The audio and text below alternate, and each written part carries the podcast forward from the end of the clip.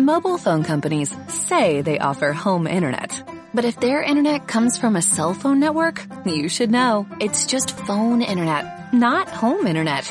Keep your home up to speed with Cox. Cox internet is faster and has more reliable download speeds than 5G home internet. Cox is the real home internet you're looking for. Based on Cox analysis of Ookla speed test intelligence data Q3 2022 and Cox serviceable areas, visit cox.com slash internet for details you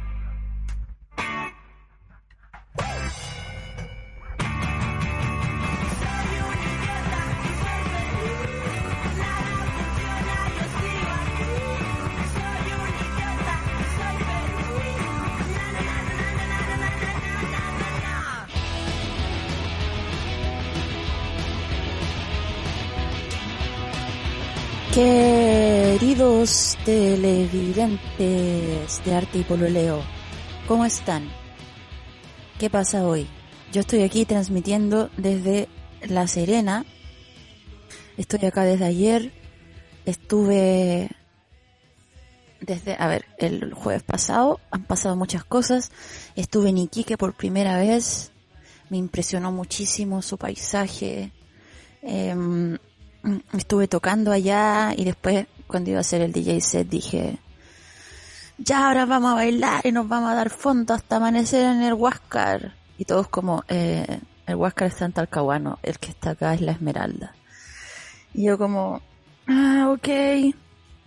Y caminé por Iquique, vi muchos lobos marinos. Después fui a... Después pasó esto. Me pegué el terrible azote de 15 horas en bus hasta hasta Caldera. Y de, en Caldera nos fueron a buscar y nos quedamos en Calderilla. Y sé que fue tan impresionante ver eh, ese paisaje tan árido, desértico, y al lado del mar, como esa contradicción y ese, ese color complementario Hoy día también vamos a hablar, es como el capítulo 2 del mar, pero en verdad yo creo que voy a hablar de otras cosas. Eh, me he metido mucho al mar, no me metí al mar hace, hace mucho tiempo, mucho tiempo, como prepandemia. Y desde el capítulo del jueves pasado del mar hasta ahora me he metido muchas veces al mar, a, en partes distintas del, del mar. Estuve en la playa esa donde grabaron el video de Jorge González de la Estás para hacerte feliz. Y me metí a esa playa y jalamos rapé amazónico, que es esta mezcla de tabaco con hierbas que te lo sopláis para adentro. Y vi unos buzos sacando jaivas, después salían del agua y se fumaban. He visto muchas cosas. Em, si estás escuchando esto en vivo y quieres mandarme algún audio. Yo no, no pedí audios para este programa, pero si tú quieres puedes hacerlo. El número de Holística Radio más 569-75111-852. Quiero aprovechar de agradecer a toda la gente que me ha mandado su resumen de podcast más escuchados de Spotify del año. Y me conmueve también tanto cariño de parte de ustedes, personas que me escuchan a mí hablar divagar y, y contar una que otra cosa. Así que eso, me he metido muchísimo al mar y mm, el mar sonríe a lo lejos, dientes de espuma, labios de cielo, decía Federico García Lorca. Y me, me empecé a acordar de un montón de cosas, em, como que la contemplación del mar es algo que también había quedado como fuera de, de mi radar, bueno, para todos los que vivimos en ciudad y pasamos el encierro en la ciudad, era como la necesidad de ver el mar y, y como que nadar en el mar me genera una sensación de tranquilidad que hace tiempo no, no sentía. Eh, es heavy porque el mar también es una de las cosas que más me da miedo en el mundo. Yo he hablado varias veces en distintos programas sobre un cuento de, de Carl Poe, que es de mis favoritos, que em, se llama Un descenso por el Maelstrom. Y está, es súper encontrable en internet y es sobre eh, No quiero spoilearlo demasiado, pero sobre el mar, un hoyo en el mar, que se traga las cosas, y un hombre que lo sobrevive. Y mi papá me lo contó cuando yo era chica y me causó mucho miedo, así muchísimo miedo. Eh, lo recomiendo mucho también. Quería decirte, además, que si tu novio tiene musculatura pronunciada, parece hecho por los dioses, demuestra sus conocimientos de la anatomía humana, es exagerado, incluso violento, posee gran energía, cuenta la historia de la creación y está en Roma, ese no es tu novio. Esas son las pinturas que hizo Miguel Ángel en la capilla Sixtina. Lamento informártelo. Hay que preguntarse a veces, ¿será mi novio? ¿Será una pintura de Monet? Hay varias cosas que quiero o quisiera comentar hoy. Em, estuve también bueno, ahora estoy en, La Serena y más tarde voy a estar, bueno, voy a dar al tiro los avisos, más tarde voy a estar presentándome con el Juan Carreño en Vicuña.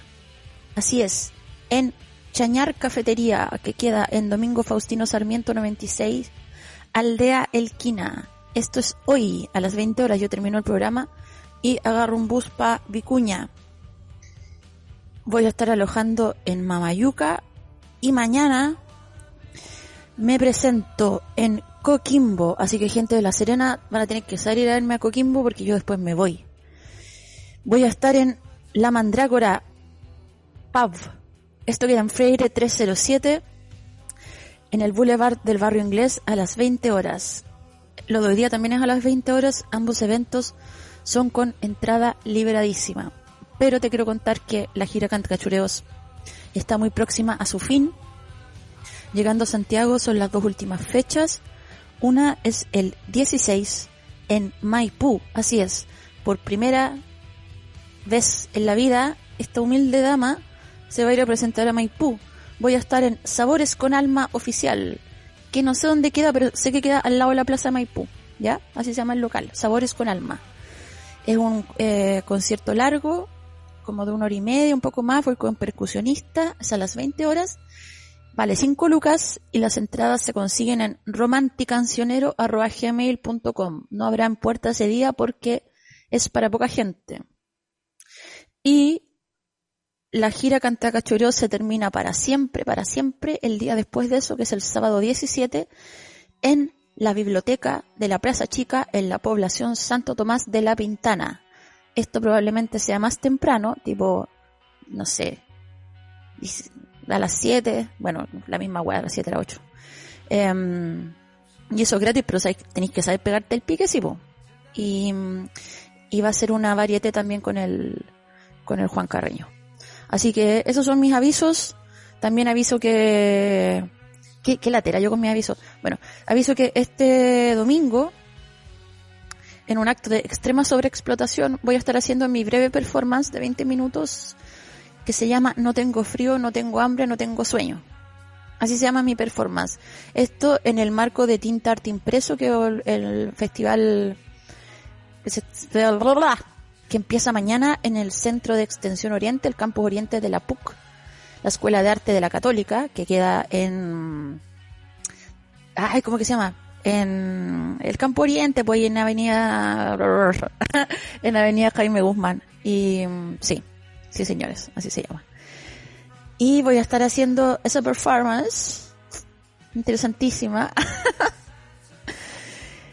eh, así que eso es gratis, eh, pero mm, no voy a cantar reggaetón ni nada, de una performance sobre los efectos en el cuerpo. Es una sucesión de poemas y canciones sobre la abstracción que produce en el cuerpo y el espíritu el enamoramiento también definido como una concatenación de viajes bordeando el mar, palabras prohibidas, expansión de la vergüenza y veneno en los oídos. Eso va a ser a las 5 de la tarde este domingo. Oye, tengo un amigo que está de cumpleaños hoy día, le quiero mandar saludos, el Juanpi, Juan Pablo Órdenes Ramos de Columpios al Suelo, tiene su proyecto personal que se llama Juan Desordenado. Y eh, vamos a escuchar una cancioncita de ese de ese disco. No me acuerdo cómo se llama, así que a la vuelta te lo digo.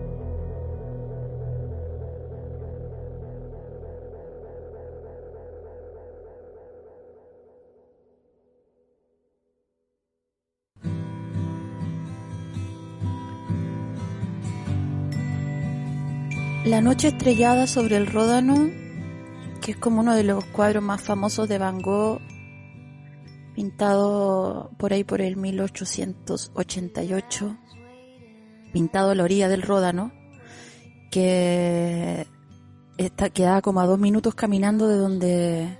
Bueno, el Ródano es uno de los ríos más grandes de Europa Central, importante decirlo. Este, esta cosa del agua, bueno, vamos, vamos por parte. Eh, quedaba súper cerca de donde vivía Van Gogh en ese tiempo.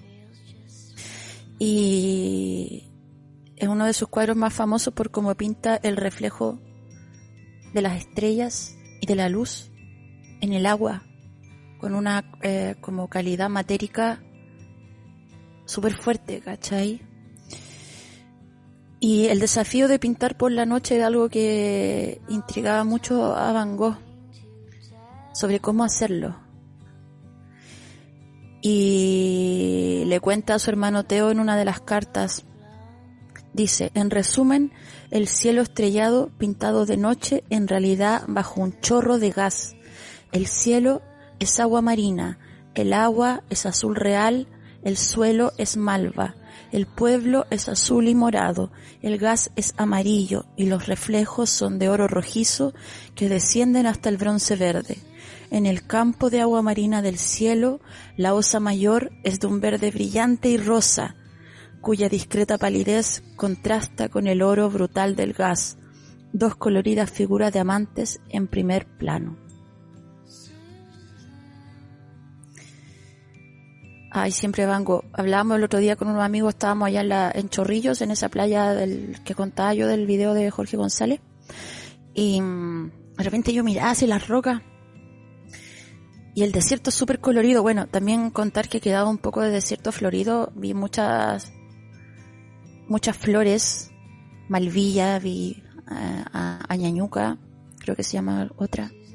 Estuve en un cementerio de animales en el desierto con con muchas lápidas así muy tiernas para distintos tipos de firulais y de michis.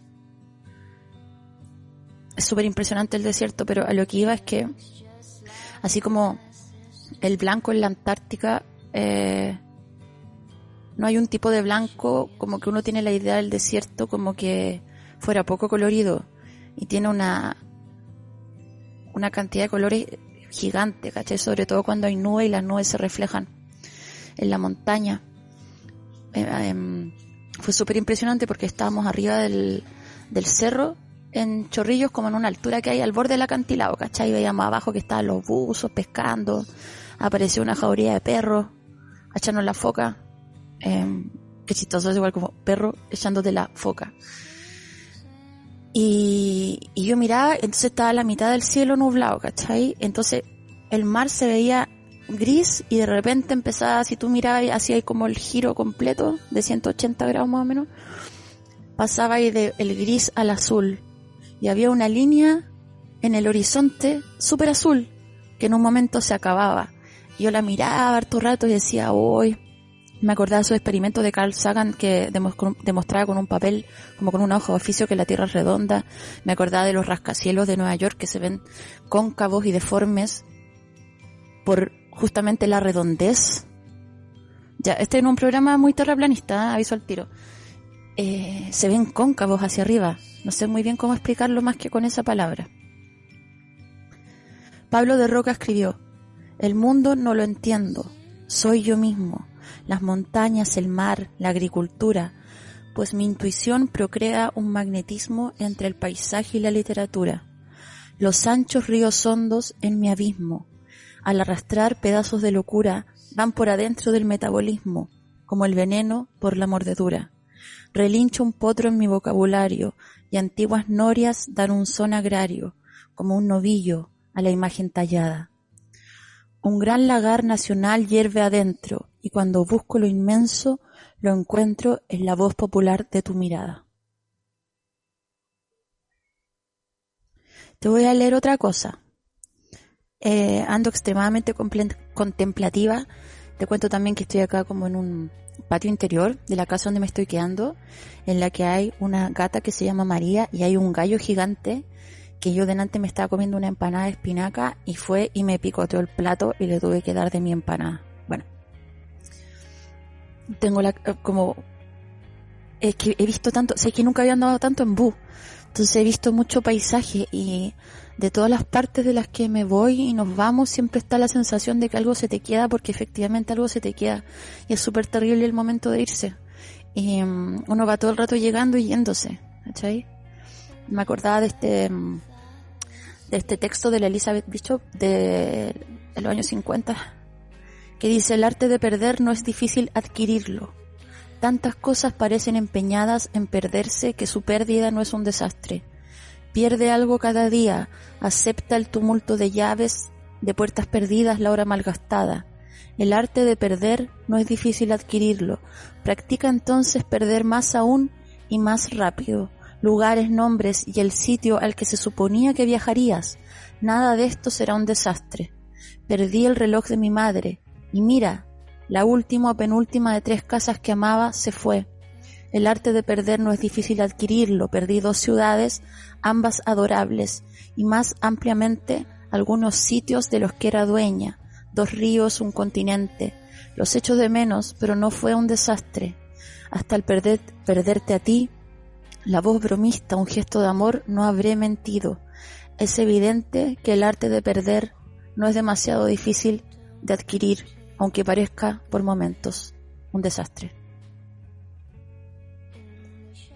Em, Deleuze decía, el gran error, el único error sería creer que una línea de fuga consiste en huir de la vida, evadirse en lo imaginario o en el arte. Al contrario, huir es producir lo real, crear vida, encontrar un arma. ¿Sabéis que vamos a escuchar otra canción de, de mi amigo Juan Desordenado? Esto se llama... Ah, la anterior se llama Vuelo Nocturno, nunca lo dije. Y esta que vamos a escuchar ahora se llama Arrebol.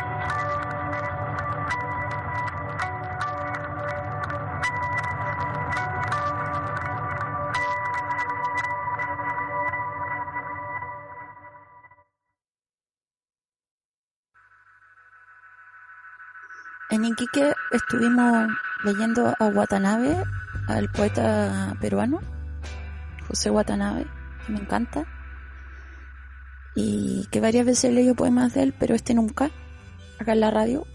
Acá en la radio, digo, estoy como en un patio, así hay una moto, eh, una bicicleta, un coche de guagua. Eso estoy mirando en este momento. Un sillón invertido. Watanabe escribió un poema que se llama En el ojo del agua. Ando muy pensando en el agua y delante fuimos a almorzar a la esquina y además estaban dando la noticia del fallo de la Haya em, sobre el río Silala, que no sé si están al tanto de esta noticia, me imagino que sí. Y que Chile no va a tener que... Qué ridículo todo esto. Em, no va a tener que pagar como va a pagarle a Bolivia, ¿cachai? Em, el río Silala, también se llama Siloli, es un río, yo no sabía mucho de este río, hoy día estuve como investigando un poco, em, pero nace, claro, nace en el altiplano andino, en Bolivia, en Potosí, y de ahí cruza la frontera internacional hasta desembocar en el Loa, en Antofagasta, no sé muy bien cómo es la cosa. Pero, claro, eh, es como una fuente de agua súper importante para ciertos, ciertos pueblos, eh, sectores andinos, ¿cachai? Son lindas estas las historias de los ríos, los mapas de los ríos.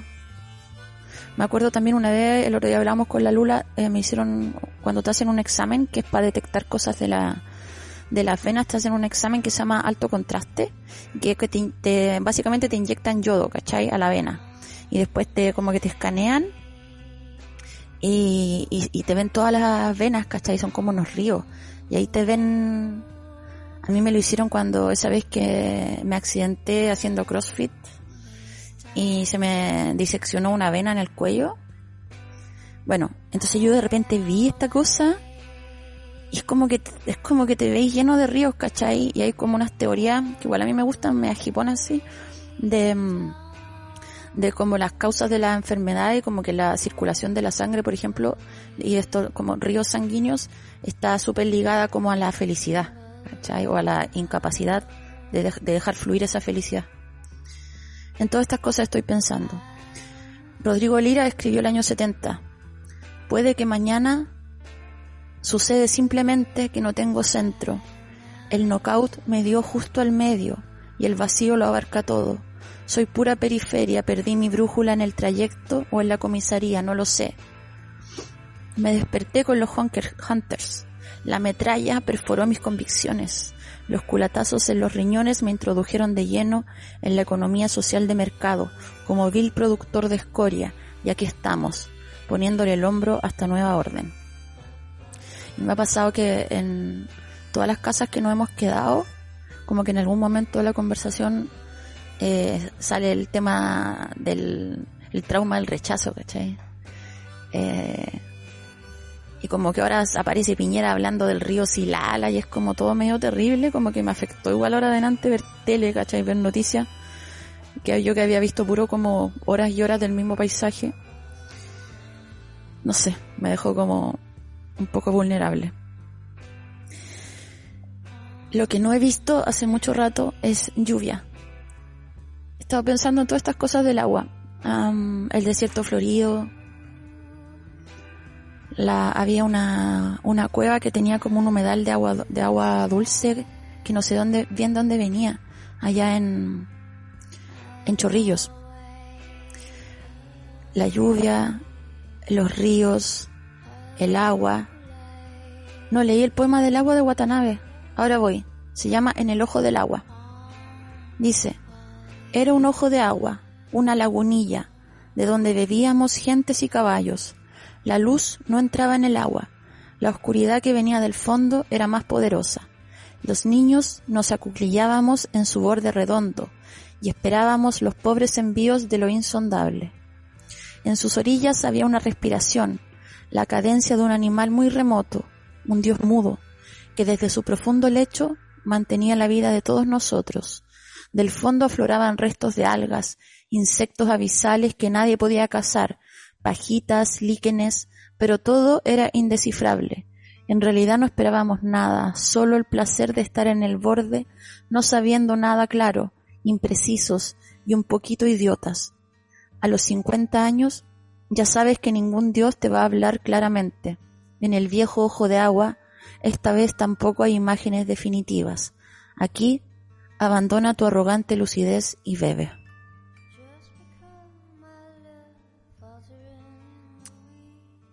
Eh, me encanta Watanabe. Se acaba de nublar acá en, en La Serena. Me contaron también el otro día, a propósito de aguas y mares, que estaban, en no sé qué parte del mundo estaban dando la película Tiburón, pero que tú la veías como adentro de una piscina flotando. Debe ser terrible. Qué experiencia más, más traumática. Mira, te voy a leer una cosa más que es sobre la lluvia y es de Pessoa. Dice, llueve en silencio que esta lluvia es muda y no hace ruido sino con sosiego. El cielo duerme, cuando el alma es viuda de algo que ignora, el sentimiento es ciego. Llueve de mí, de este que soy, reniego. Tan dulce es esta lluvia de escuchar, no parece de nubes, que parece que no es lluvia, mas solo un susurrar que a sí mismo se olvida cuando crece. Llueve, nada apetece, no pasa el viento, cielo no hay que sienta, llueve lejana e indistintamente, como una cosa cierta que nos mienta, como un deseo grande que nos miente. Llueve, nada en mí siente. Yo, ¿cachai? Que por muchos años le tuve mucho miedo a, viajar, porque de chica viajé mucho y después sentía como que no tenía raíz, que estaba como flotando, como el, miedo de, de, ir perdiéndolo todo. Y desde hace un par de años yo creo que coincidente con que me puse a escribir, a escribir más, a escribir así como, como un acto de diario y medio de supervivencia, que estoy como reencantándome con la idea de viajar y, y, aguantando bien también como los bajones del que te produce el viaje, que es puro montaña rusa. Así que si tú le tienes miedo de viajar, te recomiendo que viajes. Em, lloré en mirando el desierto. Lloré caleta. Y leí un libro más bueno que la mierda, lo voy a recomendar, pero es que al toque se me había olvidado, eso también me afectó. Lo leí, lo terminé, lo empecé a leer en Santiago y lo terminé de leer en el azotazo ese de, Iquique hasta, hasta Caldera, y el libro se llama El adversario, es de Emanuel Carrer. Es un libro escrito del año 99, creo, em, publicado el 2000. Es escalofriante. Es, no te voy a spoilear nada con esto porque el, el libro parte así. Es una historia real que ocurrió en Francia. El 9 de enero de 1993, Jean-Claude Roman mató a su mujer, sus hijos, sus padres y trató de matarse a sí mismo y prenderle fuego a la casa. Y así parte, ¿cachai? Y Carrer se obsesiona un poco con este tema y, y empieza a establecer una correspondencia con Jean-Claude Roman, ¿cachai? Eh, y va al juicio y todo. Y, y empieza a contar la historia del origen del crimen, ¿cachai? Es súper impresionante. Es el mismo anagrama lo define como un viaje al corazón del horror y estoy súper de acuerdo con esa definición.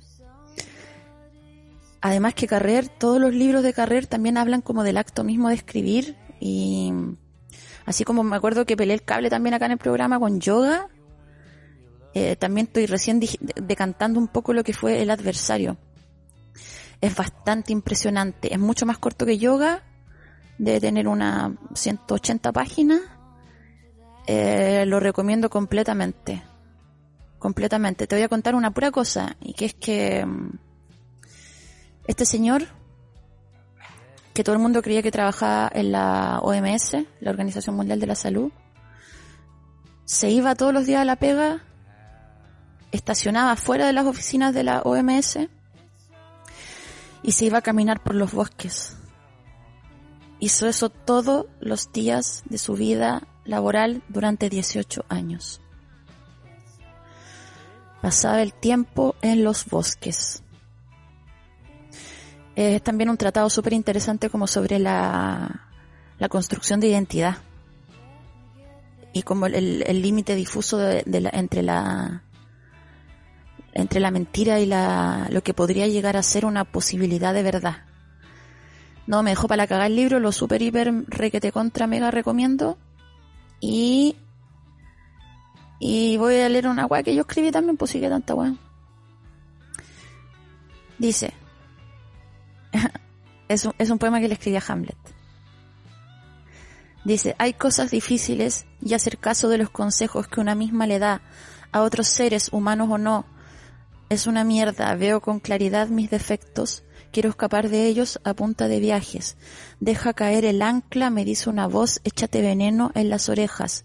Y me dan ganas de ser porfiada, porque es horrible no tener la razón, me enfermo de los oídos para no escuchar. Sandy Mac también me habla, abandónate, dice, besos para quienes están ausentes.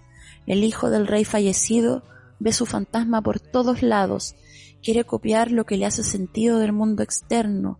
Una lágrima estúpida marca presencia en el acto. Los embajadores se pasean, atentos al duelo. La tragedia está por desencadenarse.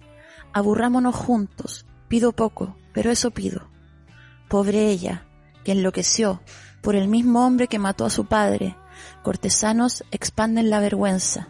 Recreo. Puede ser que estemos llegando con atraso a esta perfección. Lo más importante que he hecho en mi vida es homenajear lengua con lengua a ese que ya no está.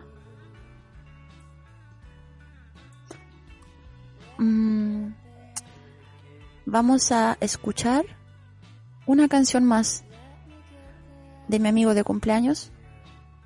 Esta canción se llama la lluvia que cae sobre las ciudades de neón.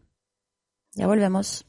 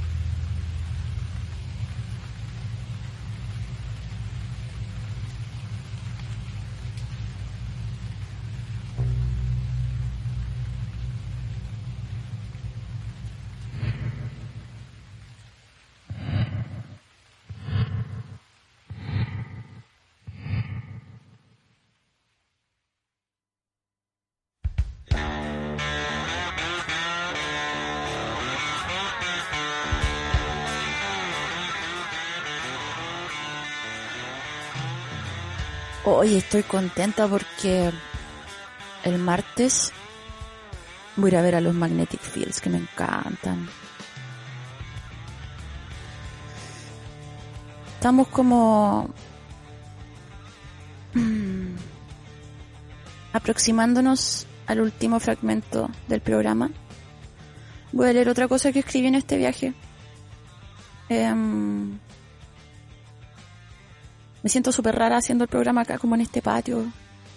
Y pasa gente, yo estoy aquí hablando cosas, cosas abstractas. Dice, caer en círculos para no quebrarse, fábulas aprendidas. Antes pensaba que el mundo me debía algo, eso cambió. Quiero comprarte calcetines y darte comida, caer triangularmente para resistir los golpes de la alameda es rencorosa, llena de costras, incrustada en el suelo. Esta ciudad, Santiago, me obligó a aprender qué significa el equilibrio. No quiero que tu sangre se pierda por batallas políticas que nos dejaron secos de ganas de vivir en comunidad. Cuídate y llega vivo a mi casa. Podemos pasar la tarde leyendo mi libro favorito, se llama Drácula.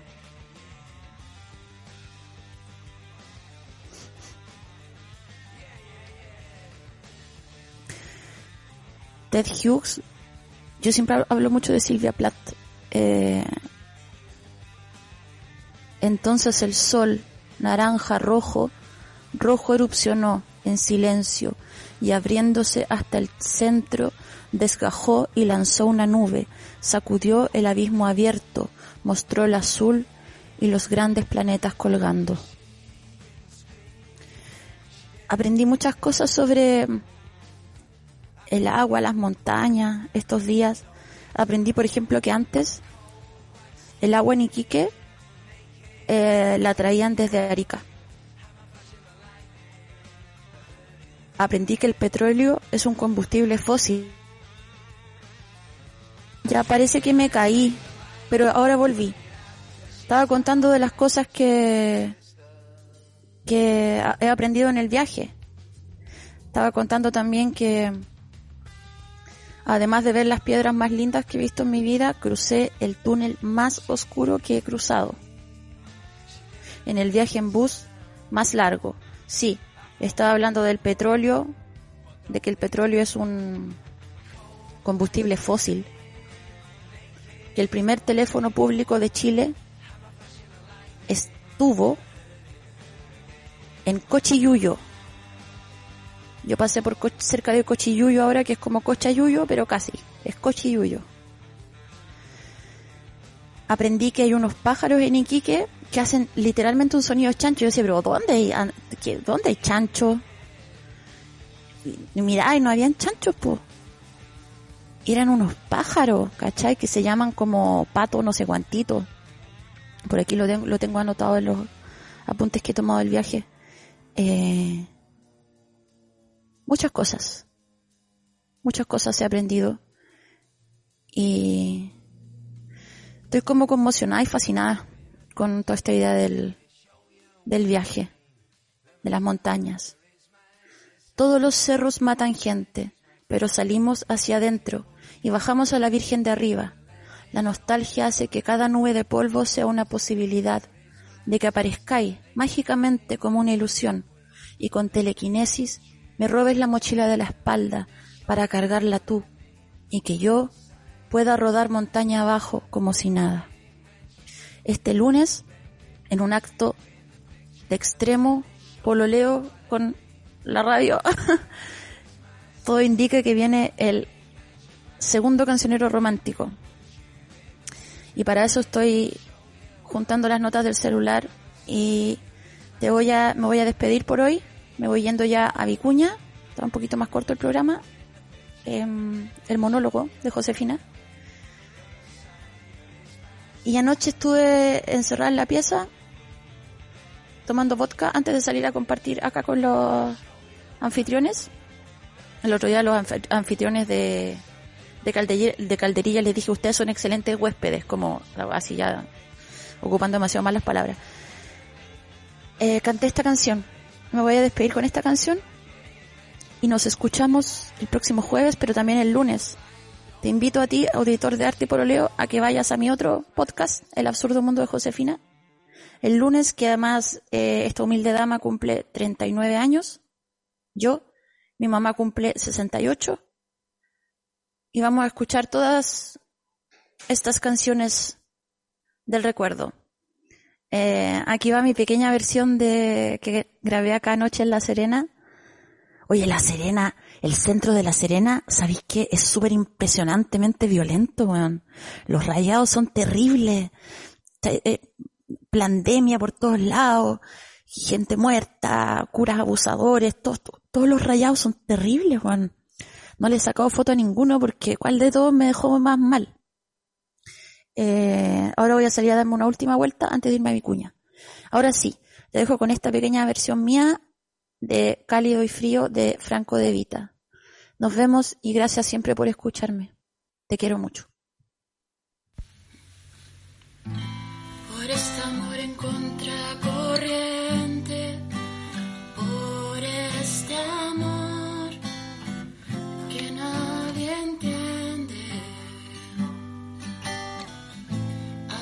no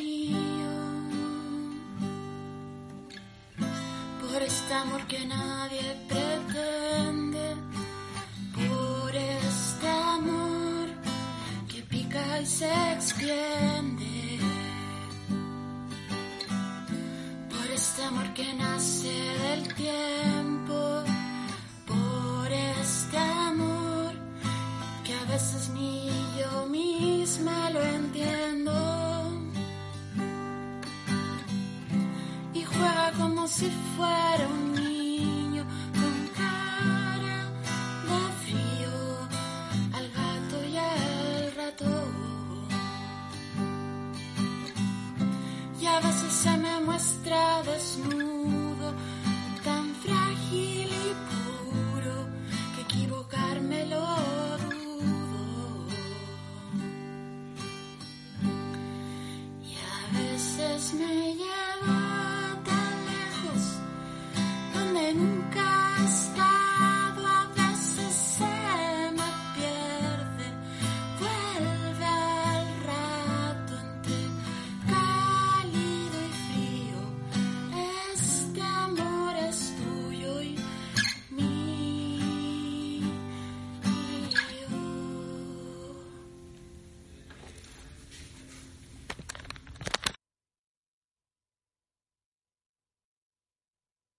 Mobile phone companies say they offer home internet.